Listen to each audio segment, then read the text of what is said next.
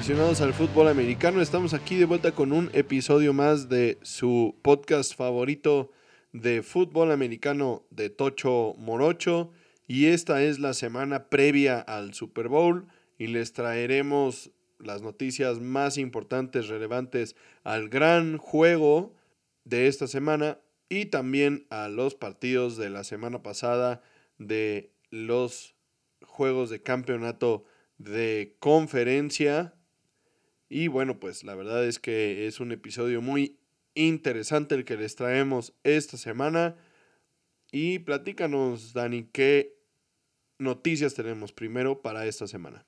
En realidad son pocas porque nos vamos a enfocar más a lo que ha pasado con el carrusel de cocheo, pero sí tenemos que recordarles que el D de los Chiefs sufrió una ruptura de ligamento cruzado que lo dejará fuera del Super Bowl de este año. Es un golpe bastante fuerte para la defensiva de Kansas City porque ha conseguido un número importante de sacks esta temporada tras volver de una suspensión de seis juegos. Recordemos que pues, a principio de la temporada no estuvo disponible Charles Omenihu para su equipo.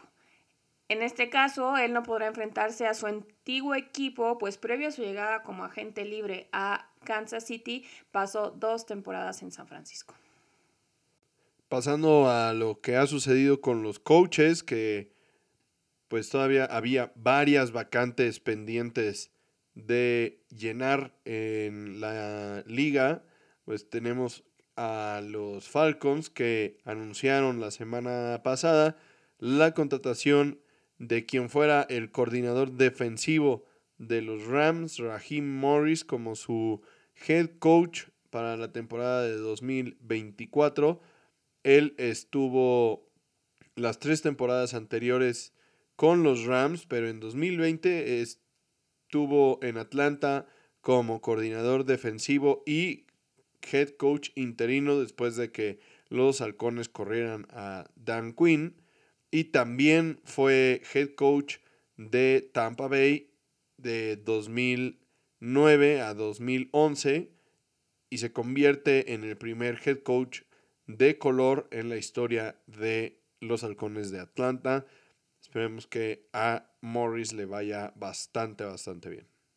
El siguiente puesto que se cubrió fue el del head coach de los Panthers porque contrataron al coordinador ofensivo de los Buccaneers, Dave Canales, como su siguiente head coach y está trabajando de nuevo con el general manager Dan Morgan. Ellos ya habían trabajado juntos en Seattle, donde habían tenido bastante rapport y bastante éxito. Y la verdad es que esto ha sido bastante sorprendente porque en un año brincó de ser coach de coreback en Seattle, a ser coordinador ofensivo en Tampa y ahora a ser head coach. Esperan que pueda hacer la misma magia que hizo con Baker Mayfield en Tampa con el nuevo coreback que quieren que sea el franquicia, Bryce Young en Carolina es el quinto coach hispano en la NFL. Entonces, esto también es un avance bastante grande para la diversidad en este tipo de posiciones en la liga. En una de las historias más importantes respecto a las vacantes de cocheo y uno de los candidatos más sonados, los Chargers, anunciaron que Jim Harbaugh, el que fuera hasta este año head coach de los Wolverines de la Universidad de Michigan y actual campeón nacional del fútbol americano colegial, será el nuevo head coach de Los Ángeles y volverá a la NFL. Firmaron un contrato por cinco años después de que ya, como lo comentamos, fuera campeón nacional. Se sabe que la oferta que tenía de la Universidad de Michigan lo hubiera hecho el coach mejor pagado del fútbol americano colegial, pero se habla mucho también de pues todas las investigaciones que han sufrido los Wolverines durante el periodo en el que Harbaugh ha sido su head coach y seguramente algunas de estas investigaciones que todavía están vivas pues podrían afectar el estatus de Harbaugh como coach en Michigan y que esto puede ser que haya sido parte de lo que pues terminó por impulsarlo de vuelta a la NFL, ¿no? Ya sabemos que, que Harbaugh tiene una historia previa en la NFL como head coach. Recordemos que fue head coach de San Francisco en 2013, que fueron al Super Bowl en contra de los Ravens. Y el anhelo de poder ser campeón de un Super Bowl, pues también es muy importante para Harbaugh, ¿no? Entonces, hay, hay mucha especulación alrededor de esto, pero obviamente él tiene pues también la espinita enterrada de no haber podido llevarse ese Super Bowl. Por otra parte, tenemos que también los Seahawks ya hicieron su contratación y es que anunciaron que habían contratado al coordinador defensivo de Baltimore, Mike McDonald, para ser su nuevo coach los próximos cuatro años. Tras lograr tener la defensiva que más puntos anotó esta temporada, atrajo la atención de los Seahawks, quienes estaban en busca de un nuevo liderato tras 14 años con Pete Carroll, como ya les habíamos comentado. La más grande diferencia entre estos dos coaches es la edad, ya que McDonald tiene 36 años contra los 72 de Carroll, lo cual podría ayudar a solidificar una buena carrera en Seattle si es que estos cuatro años dan resultado. McDonald brincó de un Harbaugh en la Universidad de Michigan a otro en los Cuervos de Baltimore y solo tiene dos años de experiencia en la liga. Él también ya salió a decir en su conferencia de prensa donde lo presentaron como el nuevo head coach que va a ser el que va a mandar la defensiva.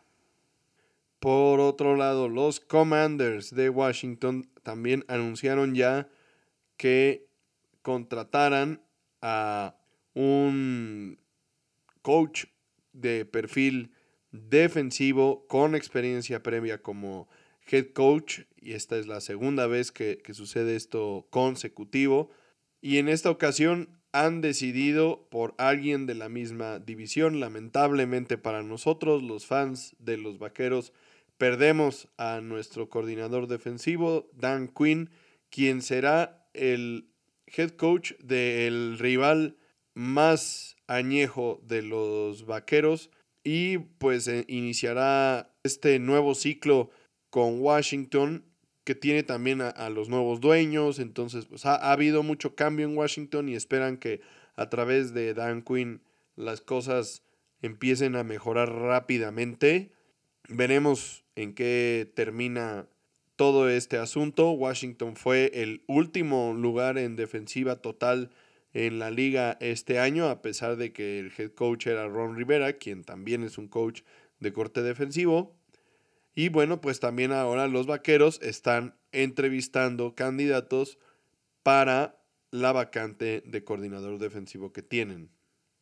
Y entre ellos suena que están entrevistando a Ron Rivera. Entonces ahí hubo o podría haber un intercambio. Tendremos que esperar a ver qué pasa con estas decisiones. Ya se cerraron todas las posiciones de head coaches que habían quedado abiertas hasta el momento y veremos quiénes de estos nuevos head coaches tienen más éxito en sus nuevos equipos y que quién puede hacer más por estos equipos que además están en situaciones muy diferentes, ¿no? O sea, los Seahawks en realidad no estuvieron tan mal esta temporada, pero los Commanders, como ya dijiste, pues prácticamente sotanearon. Los Falcons, las Panthers estuvieron teniendo un par de temporadas bastante complicadas. A ver si estos nuevos head coaches pueden cambiar lo que está pasando aquí y pues la situación de los Chargers que ha sido pues muy hablada y muy platicada porque tienen muchísimo talento pero que no ha podido despegar y que no han podido cumplir con las expectativas que se había tenido de ellos en estos últimos dos años. Es muy importante mencionar que el gran ausente dentro de las vacantes que se llenaron de head coaches en la liga es ni más ni menos que Bill Belichick, quien pues no solo no obtuvo el puesto con los halcones de Atlanta, sino que no obtuvo ningún puesto. Evidentemente ya lo sabíamos, este es un perfil muy complicado, puesto que Belichick seguramente pide ser el maestro y el amo del el roster también, tener control sobre las decisiones de los jugadores que están, que se quedan, que se van, que se van a incorporar al equipo, mucha influencia dentro del draft y pues hay muchos equipos que no están dispuestos a darle todo ese poder a una sola persona, por más que esta persona se llame Bill Belichick.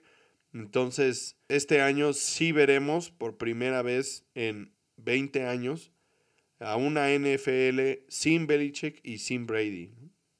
Y bueno, hablando de una NFL sin Brady y sin Belichick, pasemos ahora a discutir lo que pasó hace dos fines de semana durante el fin de semana de campeonato. Y es que como dijimos en el episodio anterior, no hubiera sido sorprendente que los, los visitantes ganaran ambos partidos y no decepcionaran. Los dos partidos estuvieron cerrados y bastante competidos y los cuatro equipos tuvieron bastantes oportunidades de meterse al Super Bowl, pero les adelantamos, finalmente fueron los Chiefs y los 49ers los que jugarán por el trofeo Vince Lombardi este año en Las Vegas. El primer partido enfrentó a los Chiefs y a los Ravens en Baltimore y las primeras dos series del partido nos dieron una probadita de lo que sería el tono del partido en general. Los Ravens tuvieron la bola primero, y la defensiva de los Chiefs los obligó a patear en tres jugadas, consiguiendo solamente tres yardas totales.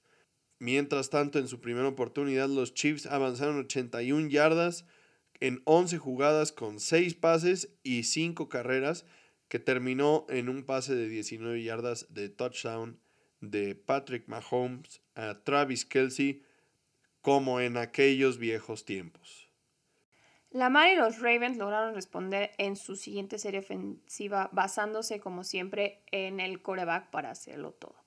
Una carrera de 21 yardas en cuarto down enderezó el barco para la ofensiva local y dos jugadas después, un pase de 30 yardas a Safe Flowers terminó en touchdown para igualar el marcador. A partir de este momento, a pesar de que parecía que las ofensivas tendrían un duelo de ida y vuelta, la realidad fue muy diferente y es que la defensiva de los Chiefs se convirtió en un muro completamente impenetrable y no volvió a permitirle puntos a los Ravens hasta el cuarto cuarto y solo fue un gol de campo.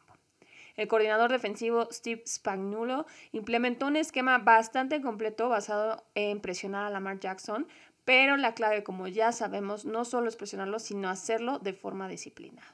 La presión debe ser bastante ordenada sin perder los carriles y la contención para que al momento de que intente escapar y usar su habilidad para correr el balón no te pueda hacer daño y los Chiefs fueron bastante buenos en hacer esto durante todo el partido.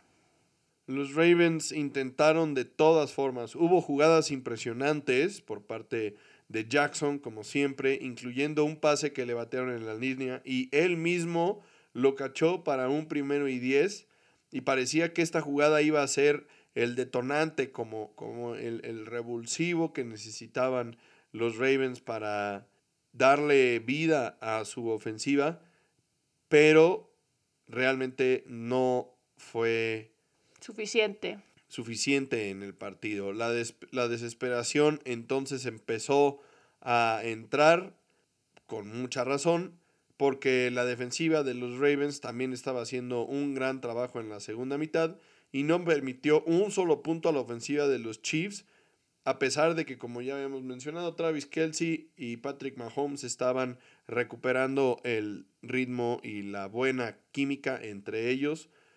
Kelsey cachó 11 de los 11 pases que le lanzaron en el día.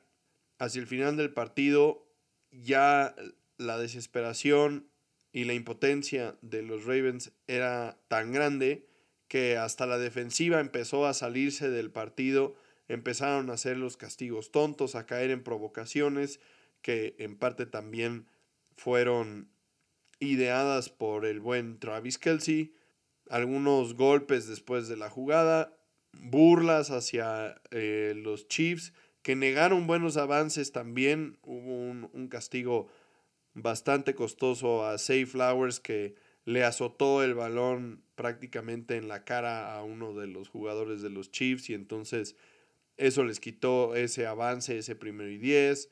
Entonces ya la desesperación empezó a jugar un papel muy importante dentro del partido que evitó que los Ravens pudieran acercarse en el marcador.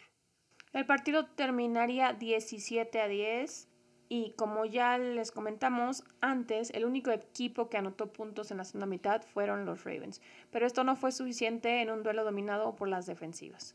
Patrick Mahomes tuvo 241 yardas y un touchdown por pase con 116 yardas de esas a Travis Kelsey, quien también cachó el touchdown. En comparación, Lamar Jackson tuvo 272 yardas, un touchdown, pero también tuvo una intercepción, que pues esto resulta ser clave en partidos tan cerrados. Y como a nadie nos sorprende, fue el líder corredor del equipo nuevamente con 54 yardas. la defensiva de los Chiefs logró capturar a Jackson en cuatro ocasiones y provocar dos fumbles y una intercepción. Por su parte, la defensiva de los Ravens tuvo dos sacks, cero fumbles y cero intercepciones. Y bueno, la verdad es que este, este resultado es bastante importante, pues veremos de nueva cuenta a Patrick Mahomes y a los Chiefs en un Super Bowl. Esta es la cuarta vez en cinco años que tenemos a los Chiefs en el Super Bowl. La última vez que no estuvieron los Chiefs en el Super Bowl fueron los Bengals de Cincinnati hace dos años que se encargaron de echarlos para afuera. Fuera de eso, Patrick Mahomes ha dominado las apariciones en el Super Bowl y de las tres que ha jugado, pues dos han sido campeones. Si logra ser campeón esta vez, entonces sí se metería de lleno a la conversación de si puede alcanzar a Tom Brady más adelante en su carrera, porque todo esto que ha sucedido con los Chiefs ha sido muy impresionante, ¿no? Entonces, por ese lado tenemos a los Chiefs, que son el equipo dinástico, ¿no? Y por otro lado tenemos a los Ravens con esta narrativa de si realmente Lamar Jackson tiene lo que se necesita para dar ese paso que le falta y, y llegar a un Super Bowl ser no solamente un MVP, sino un jugador que realmente pueda llevar a su equipo a otras alturas, ¿no? Lo hemos visto en varias ocasiones que se queda corto en los momentos importantes y también vemos a los Ravens que no terminan de quitarse esa Jackson dependencia, ¿no? O sea, todo lo tiene que hacer él. Entonces va a ser muy interesante ver qué es lo que va a suceder con este equipo para las siguientes temporadas, en especial si consideramos que pierden nuevamente a su coordinador defensivo.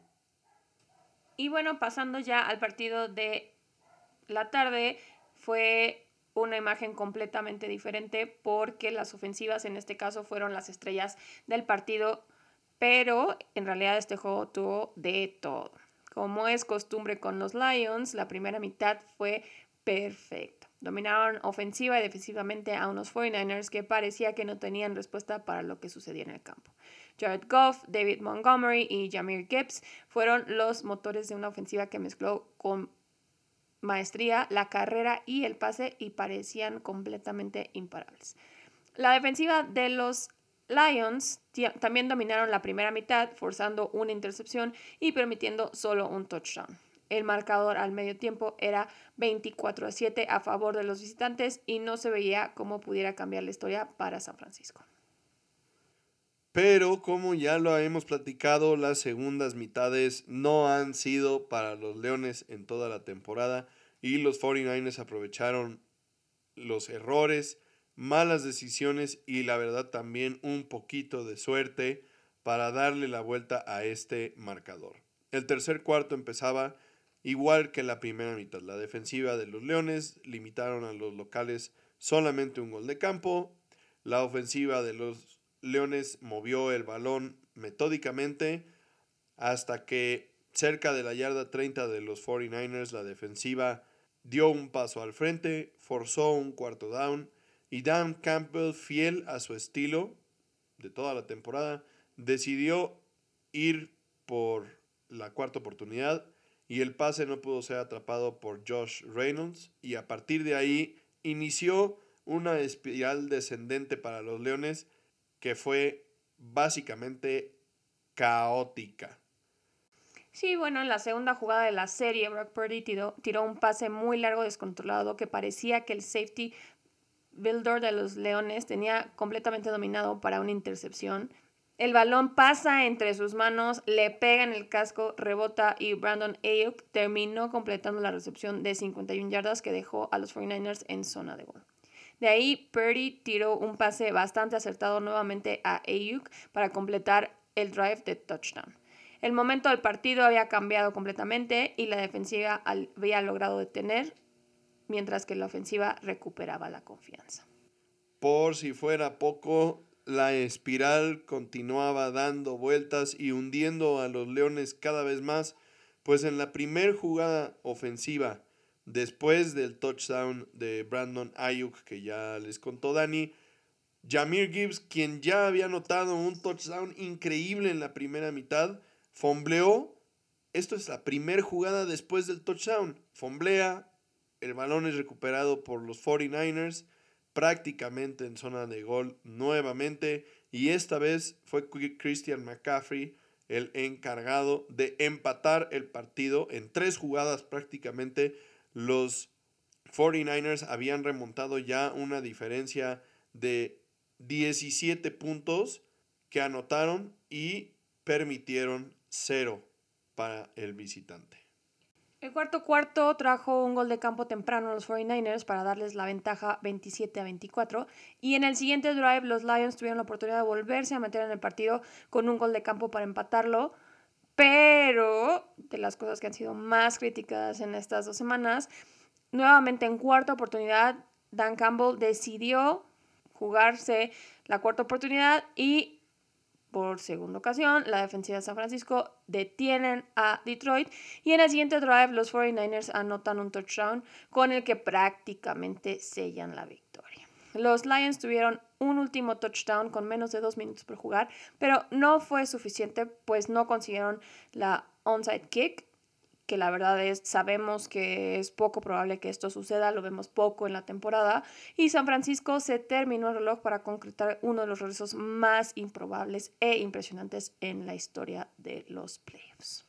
La verdad es que sí, como comenta Dani, Dan Campbell ha sido duramente criticado por las decisiones que tomó en cuarto down.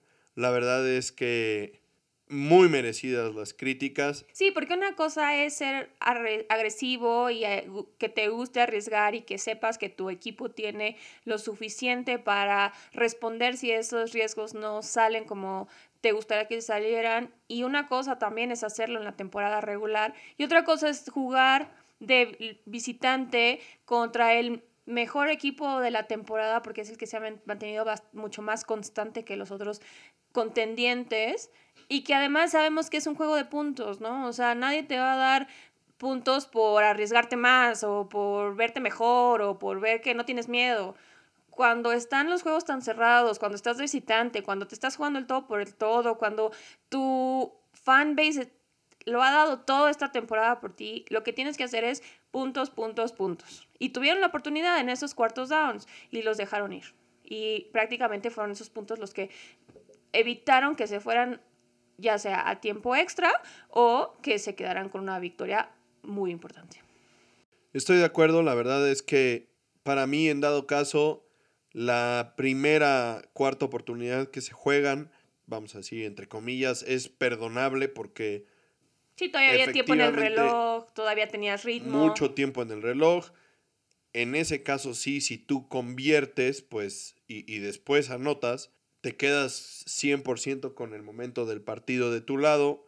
Y bueno, obviamente lo que sucedió después con el fumble de Jamir Gibbs es algo que, que también es impredecible, ¿no? O sea, son cosas que no puedes prever.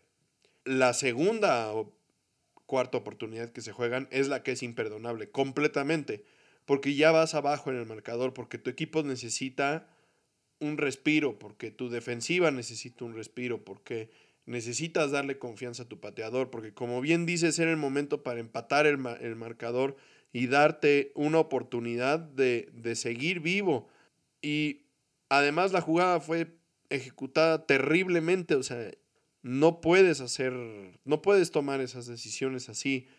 Como bien mencionaste al principio, una, cosa es que, que... Que tu estilo sea agresivo. alma, ¿no? O sea, tu, tu, tu esencia es ser agresivo. Está bien, es correcto. Pero una cosa es jugarte todos los cuartos downs cuando estás jugando contra las Panteras de Carolina, con todo respeto.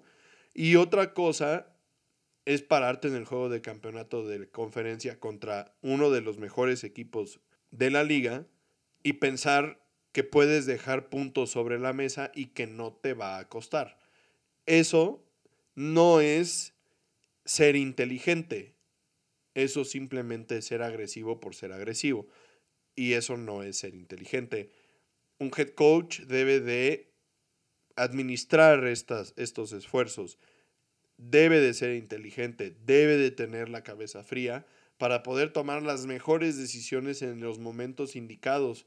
Debe de saber leer el partido, debe de saber entender lo que necesita su equipo. Los jugadores han sido muy comprensivos, lo han apoyado muchísimo después de, todo, e, es de esperarse, pero este tipo de cosas a la larga son temas que se quedan grabados en la memoria de los dueños y de los general managers. Y si al cabo de dos o tres años los Leones siguen en, el, en, las mismas, ¿no? O sea, no, no, no dan ese, ese siguiente paso, seguro que esto que sucedió hace dos domingos va a quedar como un tache en el récord de Dan Campbell para los dueños y el gerente general de los Leones. Así es esto.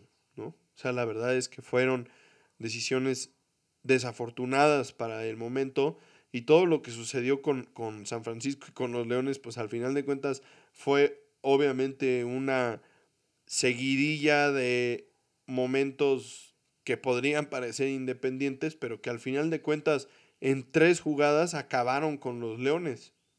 Sí, bueno, tú no quieres ser conocido como el coach que se arriesga por arriesgarse, ¿no? O sea, tenemos el caso de, de McCarthy, de los Vaqueros, que es conocido por su mal manejo del reloj y no es algo que, que sea presumible, ¿no? O sea, es algo en lo que tienes que trabajar y, y que tienes que ver cómo lo manejas para que sea lo mejor para tu equipo, ¿no? O sea, no puedes estarle poniendo el pie a tu equipo desde adentro, ¿no? O sea, no puedes estar perdiendo por friendly fire y menos a estas alturas de la temporada. Estoy de acuerdo contigo. Si quieres ser agresivo, pues tiene que ser agresivo cuando la situación lo amerita. Y, pero bueno, esas fueron sus decisiones y finalmente esto hace que los Leones se queden en el camino para llegar al Super Bowl. Y entonces tenemos a nuestros dos contendientes, San Francisco y los Chiefs, enfrentándose en el Super Bowl de este año en Las Vegas. Ambos equipos ya están ahí para empezar a prepararse. San Francisco tiene bastantes preocupaciones por la condición del campo que ya habíamos platicado también en episodios anteriores y que habíamos visto y que nos había sorprendido cómo se veía el end zone de uno de los lados del el estado de los Raiders. Veremos si esto sigue siendo una narrativa importante en el transcurso de la semana y qué salen a decir los dueños del estadio y cómo lo va a manejar la NFL, porque recordemos que estas temporadas han habido muchas críticas a a los turfs y a los campos porque han traído consigo muchas lesiones importantes que han dejado fuera a varios jugadores. Entonces, toda esta narrativa va a afectar también el camino al Super Bowl, pero pues tenemos que esperar a ver ya un par de días nada más para poder tener en nuestras pantallas el último juego y el más importante de esta temporada. Antes de platicarles lo que creemos que sucederá en el Super Bowl de esta semana, yo quisiera hacer un comentario también sobre Brock Purdy en el partido de la semana pasada. Realmente vimos una faceta de su juego que no habíamos visto antes en un par de ocasiones cuando la defensiva de los Leones estaba muy preocupada por cubrir todas las, las zonas y a todos los receptores que estaban utilizando los 49ers, Purdy utilizó sus piernas para convertir un par de primeros y dieces carreras largas de más de 20 yardas. Son cosas que no le habíamos visto antes de este partido o que, o que habíamos visto muy poco. Y en este partido por lo menos tuvo tres que realmente fueron jugadas importantísimas y que pusieron a los Leones en una situación complicada nuevamente. Veremos si esto se puede repetir para el partido del Super Bowl. La defensiva de los Chiefs es una unidad que ha venido jugando extraordinariamente. Veremos qué tanto le afecta la baja de Omenihu, como nos comentaste al principio del episodio. Pero la verdad es que Steve Spagnolo ha hecho un grandísimo trabajo, lo ha hecho en todos los Super Bowls anteriores.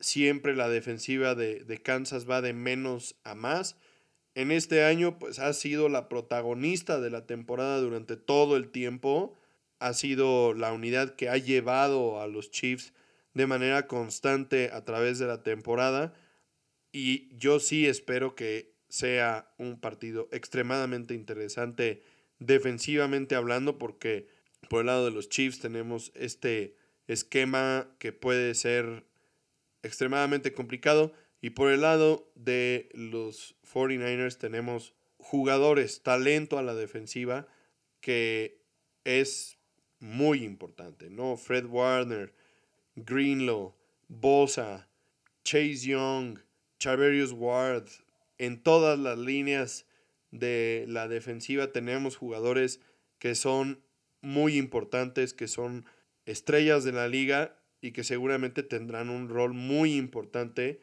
en cómo detener a Patrick Mahomes, a Travis Kelsey, a Rashid Rice y a, Isaiah Pacheco, que han venido a darle pues una nueva vida también a la, a la ofensiva de los Chiefs, que durante la mitad de la temporada pues estuvo bastante perdida.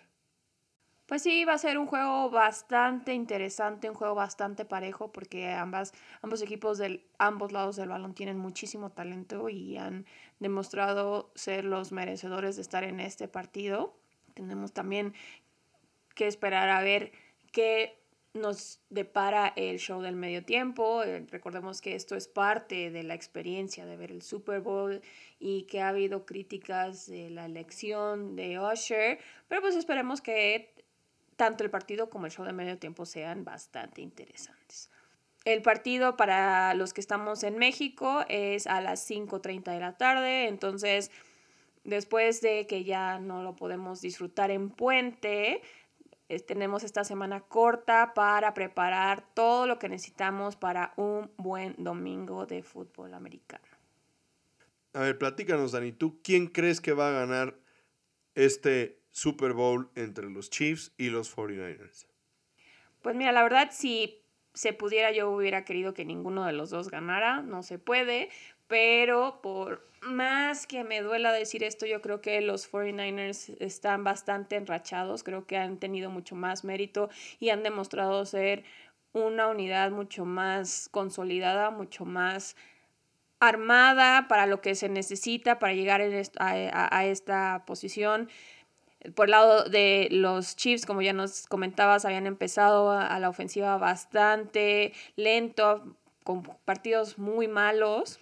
Y yo creo que esta es de las pruebas más fuertes para ellos, no solo porque es el Super Bowl, sino por el nivel del contrincante. Y si ellos no se ponen las pilas desde, desde el momento uno, que es luego lo que se les complica a los Chiefs, se les puede ir el partido muy, muy rápido de las manos, ¿no?